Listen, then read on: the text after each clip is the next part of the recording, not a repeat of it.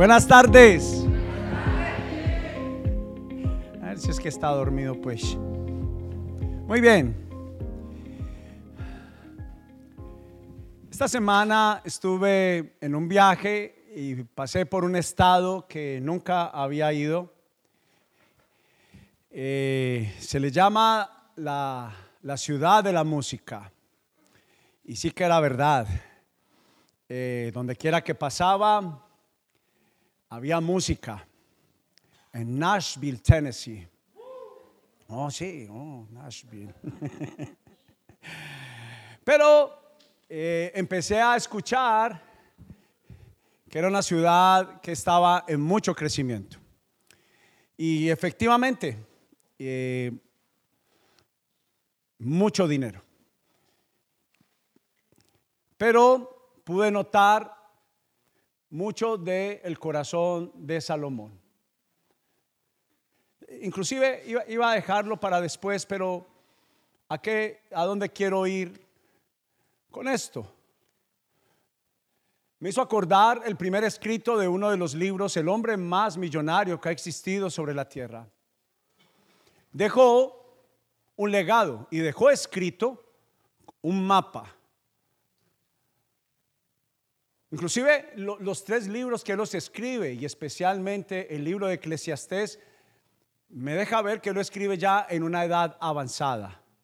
Ya estaba en sus últimos años. Y él escribe las siguientes palabras. Estas son las palabras del maestro, hijo del rey David y gobernante de Jerusalén. Nada tiene sentido. Así me sentí yo en Nashville cuando me llevaron a conocer esta ciudad. Mucho dinero, pero al final encontré que todo era aflicción y vanidad. Sin saber que ya había planeado predicar sobre la vida de Salomón, Salomón y el dinero. Me encontré que lo que vi con la ciudad o el estado más creciente de los Estados Unidos trajo la realidad de Eclesiastés capítulo 1. Y solamente sígame escuchando, nada tiene sentido. Dice el maestro, ningún sentido en absoluto. ¿Qué obtiene la gente con trabajar tanto bajo el sol? O sea, está hablando alguien que incansablemente vivió su vida para prosperar. Las generaciones van y vienen, esto como un acto de reflexión de Salomón dice, pero la tierra nunca cambia. O sea, las cosas siguen pasando las mismas entre generación y generación, siguen pasando las mismas cosas. Dice, el sol sale y se pone, se apresura a dar toda la vuelta para volver a salir. El viento sopla hacia el sur y luego gira hacia el norte, da vueltas, vueltas, soplando en círculos. Los ríos desembocan en el mar, pero el mar nunca se llena. Luego el agua vuelve a los ríos y sale nuevamente al mar. Todo es tan tedioso, imposible de describir. No importa cuánto veamos, nunca quedamos satisfechos. Aló. No importa cuánto oigamos, nada nos tiene contentos. Lo está hablando el hombre más millonario que existió sobre la tierra. La historia dice en el versículo 9 del capítulo 1, dice, la historia no hace más que repetirse, ya todo se hizo antes. No hay nada realmente nuevo bajo el sol. A veces la gente dice, esto es algo nuevo, pero la verdad es que no lo es. Nada es completamente nuevo. Ninguno de nosotros recuerda lo que sucedió en el pasado y las generaciones futuras tampoco recordarán lo que hacemos ahora. Y luego Salomón termina cada uno de estos capítulos diciendo, todo es vanidad y es aflicción del Espíritu. En el segundo capítulo, y, quisiera recomendarles que este fuera, esta semana, tomara la decisión de leer estos nueve capítulos. Estos nueve pasajes donde usted pueda conocer el corazón de un hombre que nos va a enseñar mucho del significado de lo que es si el dinero es un recurso o se convierte siendo nuestra prioridad. Qué interesante, porque el hombre más rico dice que él se construyó todo cuanto quiso. se dio todo el gusto que él quiso. Y finalizando los nueve capítulos, él dice, todo fue aflicción de espíritu y es vanidad de vanidades. Le puse por título a esta enseñanza Salomón y el dinero. Y estamos en, nuestro, nuestra serie Recurso o Dios. Déjeme ajustar esto que acabo de leer con algunos pensamientos de Salomón hacia las riquezas. Escúcheme, mire para acá, no solamente hacia el dinero, hacia las riquezas. Proverbios 11:28 dice, el que confía en sus riquezas, ¿qué dice? Caerá. Mas los justos reverdecerán como ramas. Proverbios 11:24 al 25 dice, hay quienes reparten y les es añadido más. Y hay quienes retienen más de lo que es justo, pero vienen a pobreza. El alma generosa será prosperada y el que saciare, el que saciare a otros, este también será saciado. Benditos son los generosos porque alimentan a quién? A los que necesitan. Pero este, el hombre más rico, volvió a recordarme que el problema no es tener dinero, el problema es cuando el dinero, el afán nos tiene a nosotros. Los que aman el dinero nunca tendrán suficiente.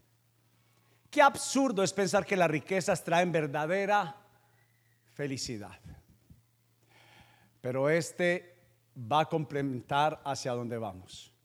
He visto otro mal terrible bajo el sol que pesa tremendamente sobre la humanidad. Dios les da a algunos mucha riqueza, escuche, honor y todo lo que pudieran desear, pero luego no les da la oportunidad de disfrutar. Se mueren y algún otro, incluso un extraño, terminan disfrutando de toda esa abundancia. Eso no tiene sentido, es una tragedia terrible. Familia, Estamos en una serie, estamos en un mensaje que no hay ni uno de nosotros que no pueda decir que no hace parte de su vida. La palabra de Dios tiene que ser el mensaje confrontante, examinador de nuestro corazón. Usted se pregunta, una de las razones por qué debemos de meditar en la palabra de Dios. Y es una examinación. Es una evaluación del estado de nuestra alma y de nuestro corazón. Uno tiene que hacerse la pregunta, tan real bajo la conciencia que cuando leemos la palabra de Dios, nos vamos a encontrar con cosas, algunas que parecen ser que no están hablando de nosotros, que no se trata de nosotros. Nos vamos a encontrar con cosas que no nos van a gustar. Nos vamos a encontrar con cosas que nos van a confrontar. Yo no soy la clase de, persona que pienso y espiritualizo temas como que si mi corazón quiere, voy a leer voy a aprender. Pero la realidad es que llega un momento, si nosotros no venimos a la palabra de Dios como nuestro formador, como aquel mensaje confrontante, tan lleno de amor, tan lleno de gracia, pero Salomón en su, en, su edad adulta.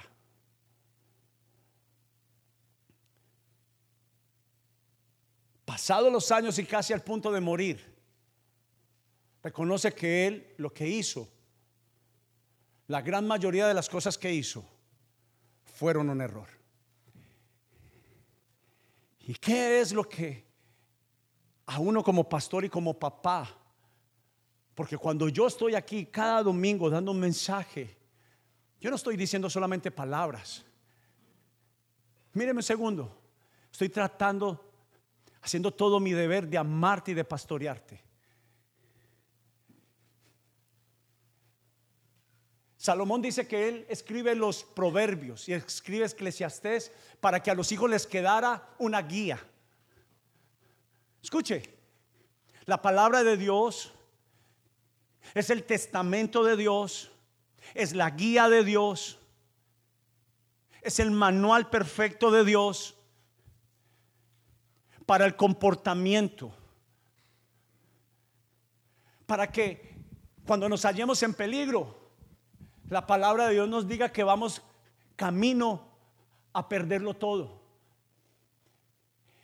Y la Biblia también dice que qué es para el hombre que pudiera ganar a todas las almas, pero si, pierde su propia alma, lo ha perdido todo. Y quiero, quiero que sepas qué pensaba Salomón del mismo dinero. O sea, ¿por qué sería que Dios pudo depositar sobre un hombre mortal tanto dinero? ¿Por qué podría sobre un hombre de Dios, siendo el hijo del rey David, Dios darle la capacidad no solamente de ser un rey, sino ser un rey que para la historia quedaría porque Dios le prometió y le dijo que no iba a haber, que no había existido y no iba a existir un hombre más rico que él. La pregunta es, y esa es la pregunta que nos hacemos todos, ¿por qué el dinero unos tienen tanto y otros tienen tan poco? Nos hemos hecho la pregunta, ¿por qué tanta injusticia? Nos hacemos la pregunta, el mundo, el sistema, es para estar solamente bajo el gobierno del dinero o en realidad, en realidad, las palabras de Salomón, llegando a una edad adulta, al punto de morir, trajeron para que sus hijos, no solamente sus hijos, sino todos los que íbamos a leer estas palabras, al final escucháramos, ¿no le parece muy decepcionante que el hombre más rico sobre la tierra dijera, ¿sabe qué? Me di gusto de todo, todo lo probé, pero nada de eso fue suficiente. Puedo decirle antes de morir, que lo probé todo, que me compré todo, que estuve en todo lugar que quise, quise tener todo cuanto tenía y no fue suficiente. Pero el corazón de Salomón fue digno de confianza. Escúcheme, el asunto es de confianza. Dios no tiene problema para prosperar. El asunto es del corazón. El asunto hemos venido aprendiendo que es sobre un tema de quién es primero. ¿Y sabe qué lo tremendo? Que Dios tiene una, una tarea principal y es pesar nuestros corazones. ¿Cómo está el estado de nuestro corazón? Lo que pasa es que para Dios la prioridad no es el dinero sino que por causa de nosotros, que se convirtió el dinero en nuestro primer lugar, Dios tuvo que venir a traer medicina a esa enfermedad. Entonces Dios no hizo el dinero como prioridad, lo hizo por causa de nosotros, porque fuimos nosotros los que le dimos esta importancia y esta prioridad. Pero Salomón tenía algo, una capacidad que Dios no tuvo problema en hacerlo con él. Y Dios le vio a Salomón, lo primero que él hizo cuando fue nombrado como rey. ¿Sabe qué estaba haciendo Salomón cuando fue nombrado rey? Él sabía. Es que iba a recibir una gran responsabilidad, el tesoro más grande de todo el mundo. La mayor cantidad de dinero que tuvieron de generación en generación la iba a heredar Salomón. Pero Salomón no pensaba que eran tesoros para sí mismo, eran tesoros que en el cual dependía toda una nación, todo un pueblo, cientos de familias. Y Salomón siendo muy muchacho, es enseñado por David su padre. Es que nada es por casualidad. Dios hace de David su padre. A David lo hace un hombre conforme a su corazón para que le pueda enseñar a Salomón su hijo, que primero es Dios, que primero es adorar a Dios, que primero era poner a Dios primero, que primero era amar a Dios, amar al pueblo y luego Salomón y su familia. Salomón tuvo un corazón y ese corazón era de primeramente honrar a Dios, de adorarlo donde quiera que él fuera. Cuando a él lo nombran rey y lo coronan, él no hizo una reunión para su nombre. Salomón hizo una reunión para que a todo el ejército, a todas las naciones y a todo el país, a toda la nación le quedara algo muy claro, que Dios era primero. Déjeme decirle algo, no debería de ser la motivación, no debe de ser la motivación por conveniencia, que al poner a Dios primero, Él responda. Pero por consecuencia de esa decisión es lo que sucede. Una, una persona, una familia que pone a Dios primero, recibirá el bien de la casa del Padre, la aprobación. Escuche, el diseño dice que cuando una familia toma la decisión de rendir a Dios en tiempo, en dedicación, en su arte, en su trabajo, en lo que hace, en lo que piensa, en lo que dice. Porque siempre la confrontación tiene que ver con lo que nosotros hacemos. Y la Biblia dice que de la abundancia del corazón hace que habla la boca del depósito de nuestra vida. Pero Salomón nunca puso el dinero como un recurso principal. Nunca. Entonces Dios lo encontró digno de confianza. Dio prioridad a dedicar a su vida, dedicar su vida a Dios como su principal motivo de adoración, aunque sus posesiones eran muchas, no se dejó deslumbrar y embargar de ellas. Quiero volverles a recordar, el problema no es tener el dinero, el problema es cuando el dinero nos tiene a nosotros, lo hacemos al dinero Dios o lo estamos utilizando como un recurso. Escuche, tanto que sea como que malgastamos o que cuidamos mucho de más. Escuche, cuando estás cuidando de más, estás haciéndolo bajo de un diseño de temor, de un diseño de un sistema de apreciar y de valorar más de lo que se debe de hacer. La Biblia llama a prudencia, pero Dios no está llamando a depender de Él.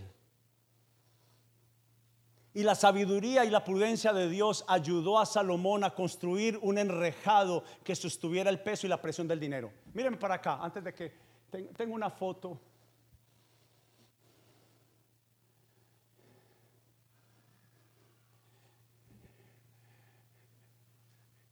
A ti no te debe sostener, a mí no me debe sostener. Algo en lo que yo me pueda recostar y reposar. Una figura de alguien que, se, que, puede apoyarse. Es en amigos, en la comunidad.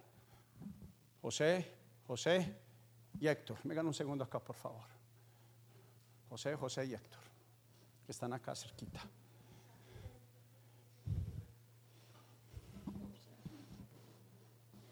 Uno al menos aquí, por favor. Cualquiera de los tres.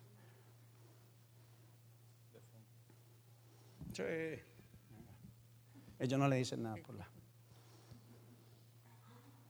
Uno más, Jason, venga por favor otra vez, Jason, aquí.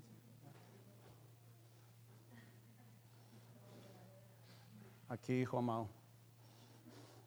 Traje a los más pequeñitos de la casa.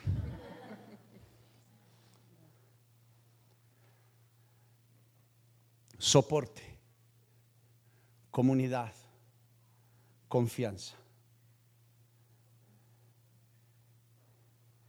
La Biblia llama a la confianza de Dios soporte. Y donde yo quiera que vaya, ese soporte viene conmigo. Vengan conmigo.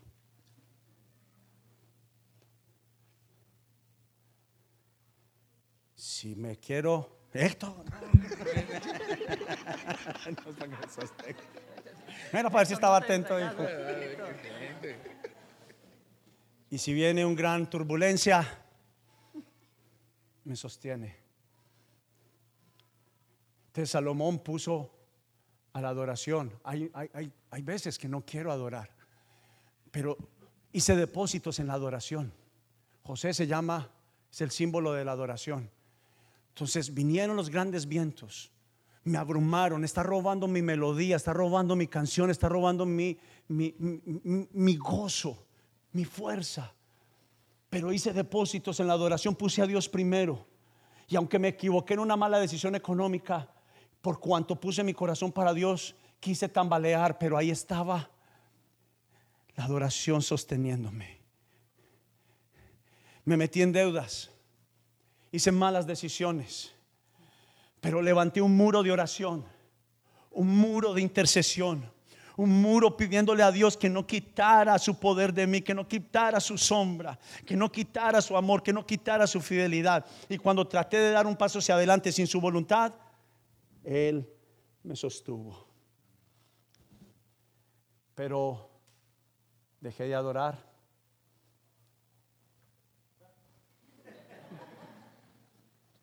dejé de orar, dejé de confiar.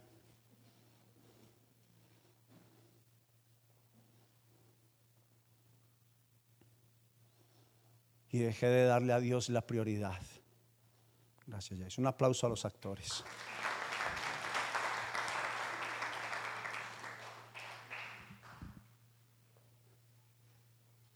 La Biblia promete que van a venir los vientos.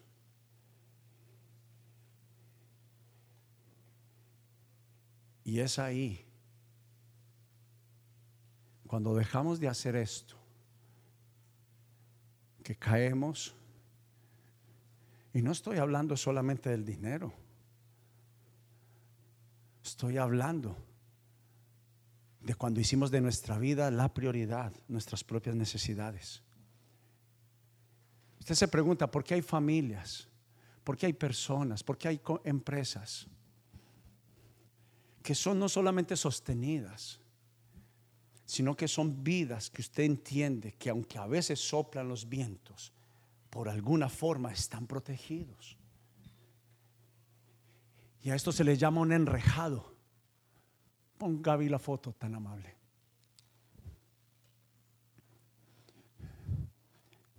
Entonces es la voluntad de Dios que nuestra vida florezca,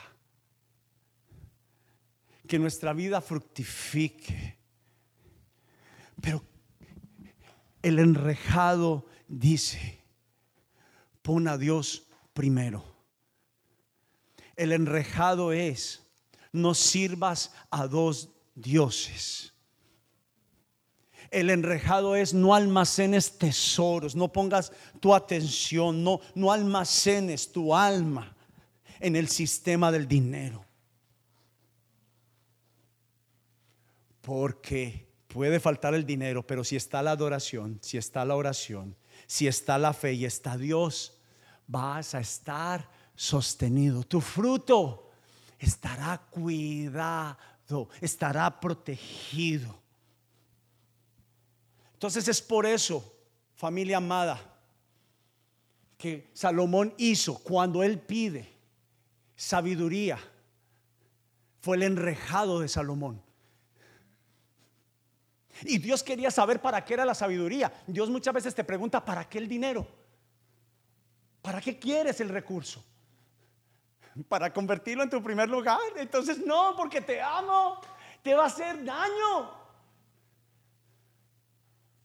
Pero cuando Dios vea que tú te preparas y haces como Salomón y le pides a Él su gracia, le pides a Él su presencia, le pides a Él su conocimiento, le pides a Él su fe, le pides a Él su humildad, entonces estás creando un enrejado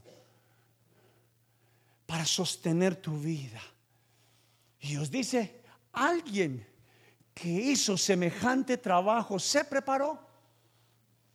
Alguien que hizo semejante trabajo me muestra que es alguien consistente. Ese enrejado también se llama humildad. Entonces, la pregunta es, ¿cómo podría Dios bendecirnos si no hemos puesto un soporte en nuestra vida que sostenga la fructificación que Él quiere darnos, la bendición que Él quiere responder? Y ese soporte mayormente está en el corazón. Es que Salomón hizo, hizo, ¿sabe qué hizo? En vez de llamar a todos los amigos, vea cómo me nombraron rey, mire lo que hizo Salomón. Vaya conmigo rápidamente a Segunda de Crónicas, abra su Biblia. Estos sí son panderetos de verdad. Rápido, Segunda de Crónicas.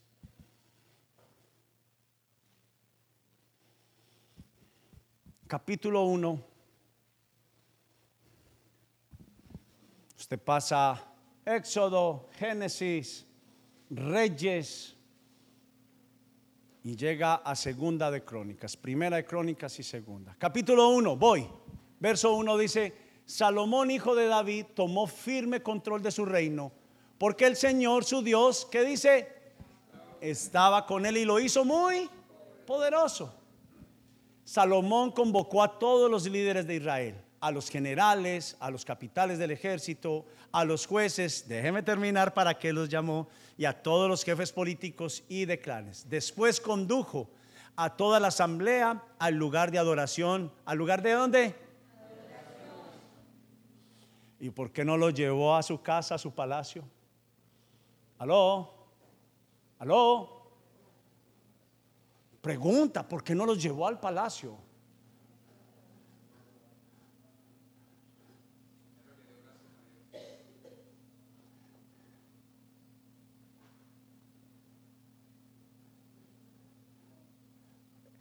Salomón tomaba, seguramente que él tenía la tentación de que la gente viera, porque la Biblia dice que Salomón fue conocido por dos cosas, por la sabiduría,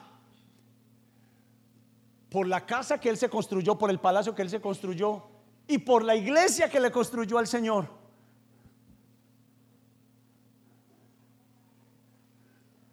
Entonces Salomón no se condujo primero a su palacio, donde estaban sus vestiduras reales. Salomón fue a la casa a adorar donde usted deja la vestidura a un lado.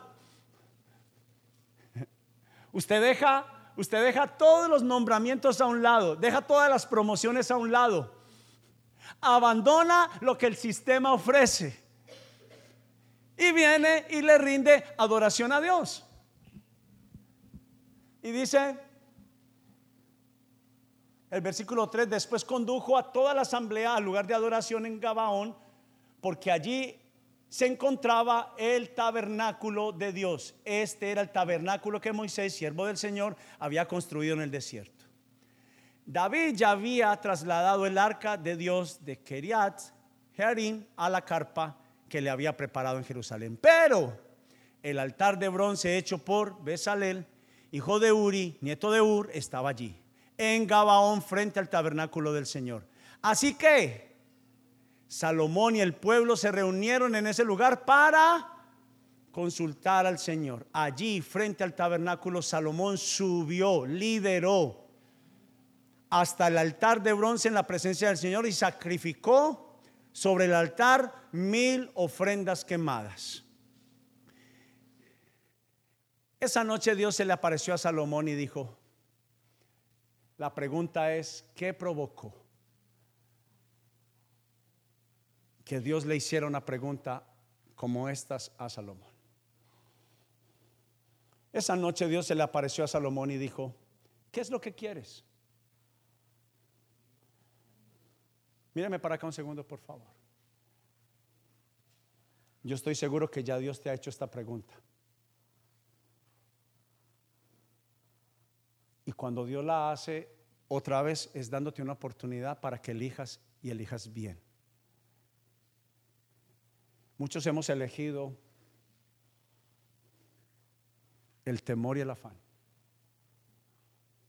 Muchos hemos elegido apretar el dinero.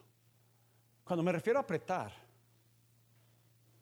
me refiero es, lo estoy haciendo en mi habilidad, en mi capacidad. Hablo de dependencia constante en Él. Pero el Señor le dijo, ¿qué es lo que quieres? Pídemelo y yo te lo daré. Entonces Salomón le contesta a Dios, le dice, tú mostraste gran y fiel amor a David mi padre, y ahora me has hecho rey en su lugar. Oh Señor Dios, te ruego que sigas manteniendo la promesa que le hiciste a David mi padre. ¿Alguien sabe cuál fue la promesa que Dios le hizo a David? ¿Alguien la sabe? Le dijo, enseña a tu generación a hacer lo que tú haces. Y yo estaré contigo y con toda tu generación. ¿Y sabe qué fue lo que David era? Puso a Dios en primer lugar. Cada vez que él enseñaba a Salomón le estaba diciendo, ve al, en vez de ir al palacio, ve a la casa a adorar. Escúchame, antes de ir a hacer los negocios, preséntate ante mí. Escucha, antes de consultar a los hombres, consúltame a mí. Antes de estar escuchando a otras personas, antes de buscar otras influencias, antes de permitirle a tu corazón pensar lo que piensas, ven a mí.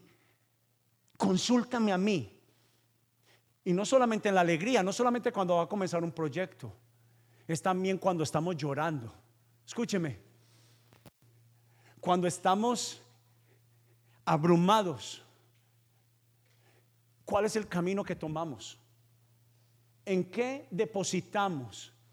¿Cuál es nuestro soporte? ¿Cuál es nuestro lugar que hacemos seguro? En donde depositamos nuestra confianza. ¿Cuál es nuestro enrejado? ¿Aló? ¿Dónde nos escondemos? Porque a veces se convierte como en una cueva. Y muchas veces tiene que ver con el temor. Muchas veces tiene que ver con que nos escondemos con más trabajo. Nos escondemos mucho más en lo que otros nos aconsejan. Pero la realidad es que Salomón tomó una decisión como le enseñó David su padre. Y termina el versículo número 9 diciendo, pues me has hecho rey, le dice, te ruego, versículo 9 dice, oh Señor Dios, te ruego que sigas manteniendo la promesa que le hiciste a David mi padre, pues me has hecho rey sobre un pueblo, diga conmigo, una tarea muy grande. Verso 10 dice, dame la sabiduría y el conocimiento para guiarlo correctamente. ¿Por qué? ¿Quién podrá gobernar a esta tarea? ¿Quién podrá hacer esta tarea tan grande? Escúcheme. Muchas veces estamos orando por prosperidad y muchas veces no entendemos la gravedad del peso de la responsabilidad que estamos pidiendo.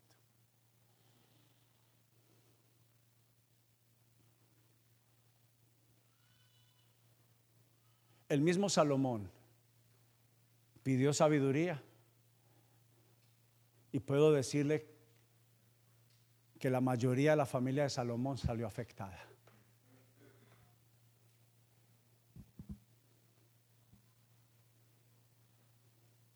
Es que es una posición del corazón.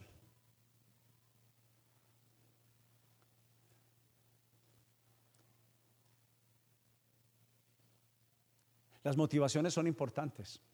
¿Para qué quieres dinero? Por ejemplo, algunos dicen, yo no pido mucho, solamente, ¿qué es lo que pedimos? Estar seguros. Pero déjeme decirle algo, al final estamos depositando la seguridad en quién? Ahora, cuando pedimos prosperidad, prosperidad, ¿para qué?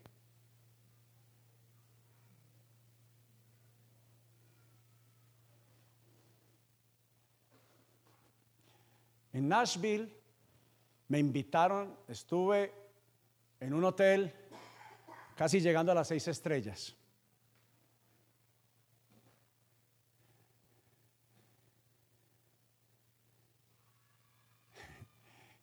en, un lugar muy apartado.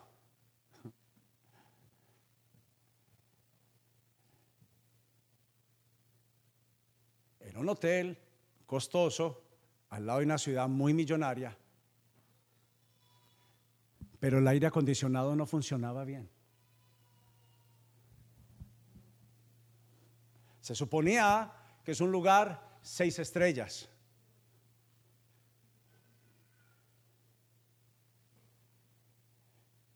Y ese es el estado de muchas personas. Están cerca al dinero. Nueva York, New Jersey. Allí me puede reunir con personas de muchos estados. Diciendo la gente viaja por todo el país, tratando de pasar de Nueva York a la Florida para tener menos frío. Se están viajando para Nashville porque dicen que allá hay mucho trabajo pero luego estas personas están regresando al estado donde anteriormente vinieron a vivir. ¿Por qué?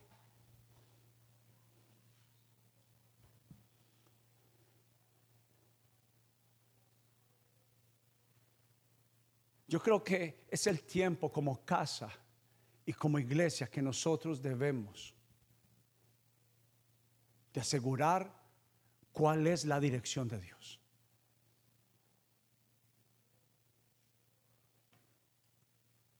Es, el tiempo de dejar hacer nuestra voluntad. Es el tiempo de dejar de pensar que los recursos son nuestros.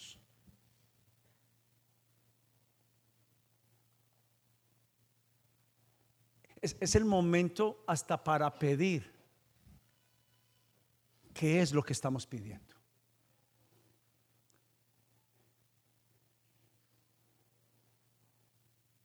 Pero también Jesús nos enseña diciéndonos que no pongamos nuestra confianza en el dinero.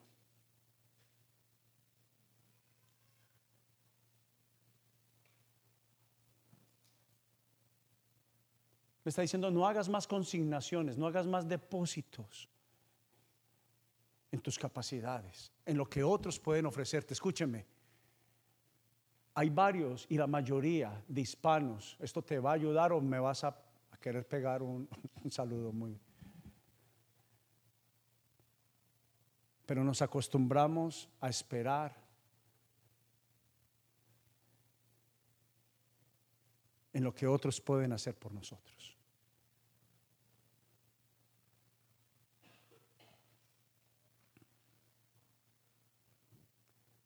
Jesús nos está diciendo, no hagas depósitos de confianza en el dinero como un enrejado que sostenga tu vida. Jesús más bien nos invita a tomar una decisión de amar y confiar a Dios primero. ¿Sabe qué es amar? O más bien que la palabra confianza. Para mí fe es una determinación a confiar. Es una decisión. Y también nos enseña a poner una, una posición y dirección correcta de nuestro corazón. Porque una vez más Él dijo, donde esté tu tesoro, allí también estará los deseos de tu corazón. Pero la respuesta de Dios hacia, Salomón fue, por cuanto tus depósitos, tu deseo es ayudar a mi pueblo, y no pediste abundancia, ni riqueza, ni fama, ni siquiera que era lo que yo pensé que me ibas a pedir, larga vida, sino que has pedido sabiduría y conocimiento para gobernar a quién? A mí. Ponerme a mí primero. Amarás a Dios por encima de todas las cosas y al prójimo como a ti mismo. Le tengo una buena noticia y una buena oportunidad. Acuérdese que yo soy vendedor y soy paisa quiere una verdadera prosperidad, que satisfaga el alma. Cada que haga algo, o antes de que lo empiece a hacer, asegúrese de hacerlo para la gloria de Dios. Señor, si tú me bendices como hizo Jacob, ¿cuánta gente lucha en su corazón por el diezmo? Y mira lo que hizo Jacob. Si tú me prosperas en este viaje, ahí me veo yo a Nelson Colgate, que luego compró Palmolive. Si tú me bendices en este viaje de este jabón de barro, yo te voy a dar el 10% de mis ingresos. No es plata. No es dinero. Usted sigue enredado, apretando. Y no es dinero. No lo es. No lo es. Es sometimiento. Le rindes culto, le rindes. El diezmo, el diezmo no fue hecho para Dios. ¿Sabe por quién lo hizo? Levante su mano derecha. Salude la cámara. Por usted.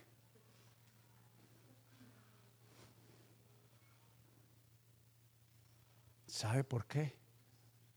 Porque Dios dice, si tú das el 10%, entiendo que puedo bendecir el 90% de tu generosidad. No es dinero, es depósito de confianza. Lo que haga el pastor, escúchame, para los que vinieron por primera vez, aquí los de la casa saben, no gano sueldo en esta iglesia, trabajo, tengo un trabajo. Me gusta mencionar esto porque esto ha robado tanto la bendición de personas. No es dinero. Jesús dijo claro, si nuestros tesoros son equivocados, también lo serán nuestros deseos y pensamientos, los de nuestro corazón. Escúcheme. Entonces, por la posición del corazón de Salomón, Dios le dijo, yo pensé que me ibas a pedir fama, más riquezas, me ibas a pedir la victoria sobre tus enemigos, pero pediste lo que yo esperaba. Y número dos, ¿sabe para qué la generosidad? Sí, amigo, sí, querida amiga. Es para que bendigas al prójimo.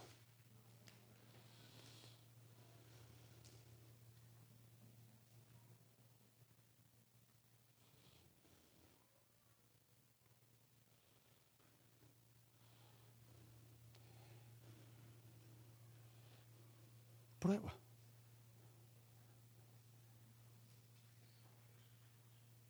Dale a Dios lo que es de Dios.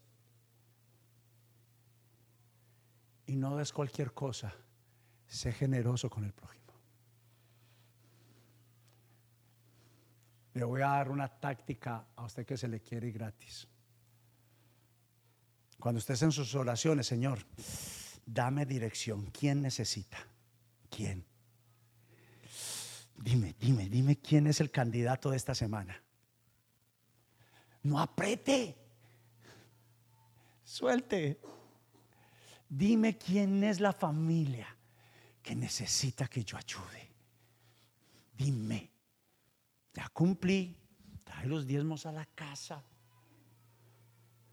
para que tú me liberes del amor al dinero. Eso es una prueba del estado de mi corazón. Venga el corazón, yo no sé lo que usted me diga, venga voy a diezmar para que sepa que, que Dios es primero, no es usted. Pero le quiero dar esta táctica. Y no se mueva solo por necesidad. Cuando usted sepa una necesidad, no se esconda, lidere, lidere. Pero Espíritu Santo pone, cuando usted empieza a pensar en una persona, en una familia. No solo en su familia, también en su familia. ¿Hace cuánto usted no le da dinero a su papá y a su mamá, así tenga o no tenga?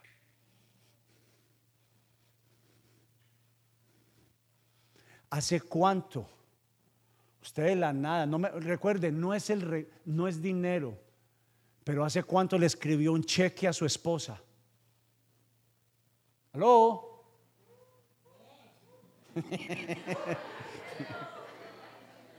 No, pero espere, espéreme, espéreme. Espéreme. Mi amor, tranquila que es suyo y mío, solo que yo lo administro. No, no, no, gírele un cheque a su esposa.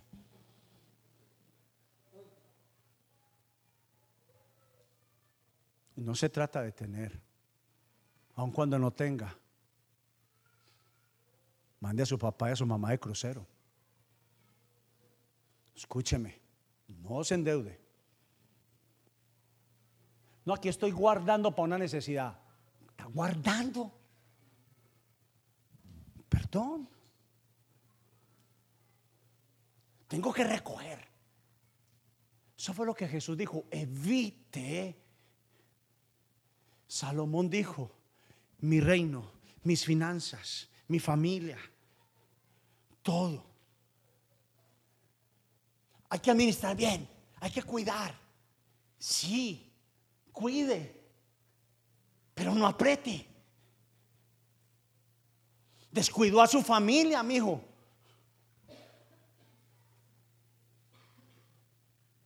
Por supuesto que hay unas clases de vacaciones que no son las necesarias. Pero por supuesto que puedes llevar a tu familia unas buenas vacaciones, no porque hay que guardar. Perdón.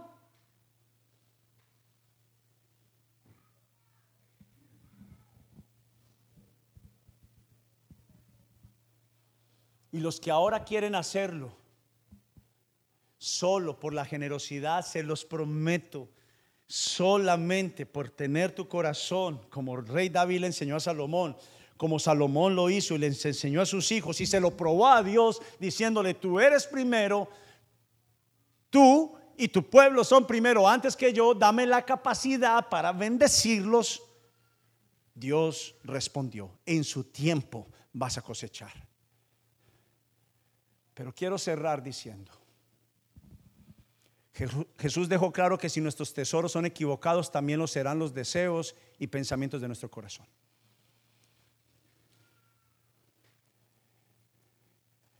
Que lo que más atesoramos, eso controla nuestro corazón, sea que lo reconozcamos o no. Él dijo, nadie puede servir a dos amos. Escuche, tal vez algunos de ustedes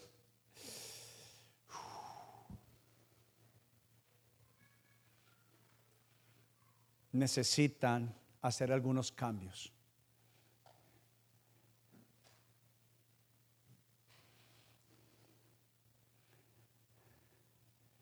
Dice, pues odiarás al uno y amarás al otro. Será leal a uno y despreciar al otro. Entonces no se puede servir a Dios. No, yo no estoy esclavizado. Tranquilo. El que toma mucho trago tampoco dice que eh, toma mucho. Tranquilo.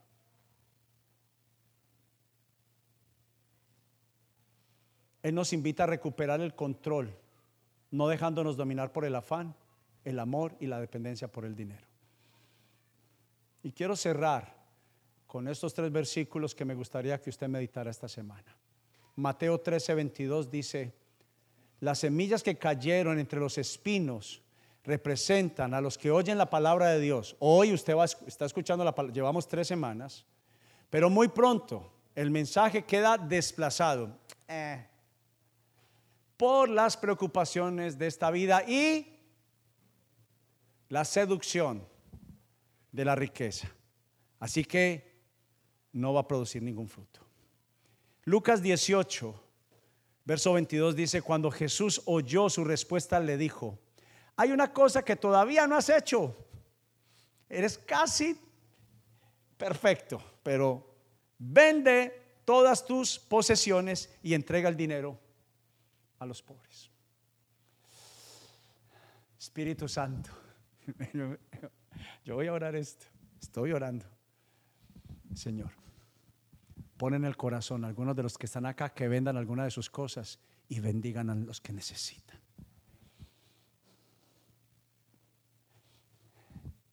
Amor, prepárese que tenemos. No, es en serio. Después ven y sígueme. Cuando el hombre oyó esto, se puso triste porque era muy dominio. Se puso triste. El problema no era ser rico, el problema fue el estado de su corazón. Y Mateo 6:19 dice, no almacenes tesoros aquí en la tierra. Perdóneme, yo sé que no almacene tesoros aquí en la tierra, donde las polillas se los comen y el óxido los destruye y donde los ladrones entran y roban, almacene tus tesoros en el cielo, donde las polillas y el óxido no pueden destruir y los ladrones no pueden entrar, porque donde esté tu tesoro, allí también estarán los deseos de tu corazón. Dale un aplauso a la palabra de Dios.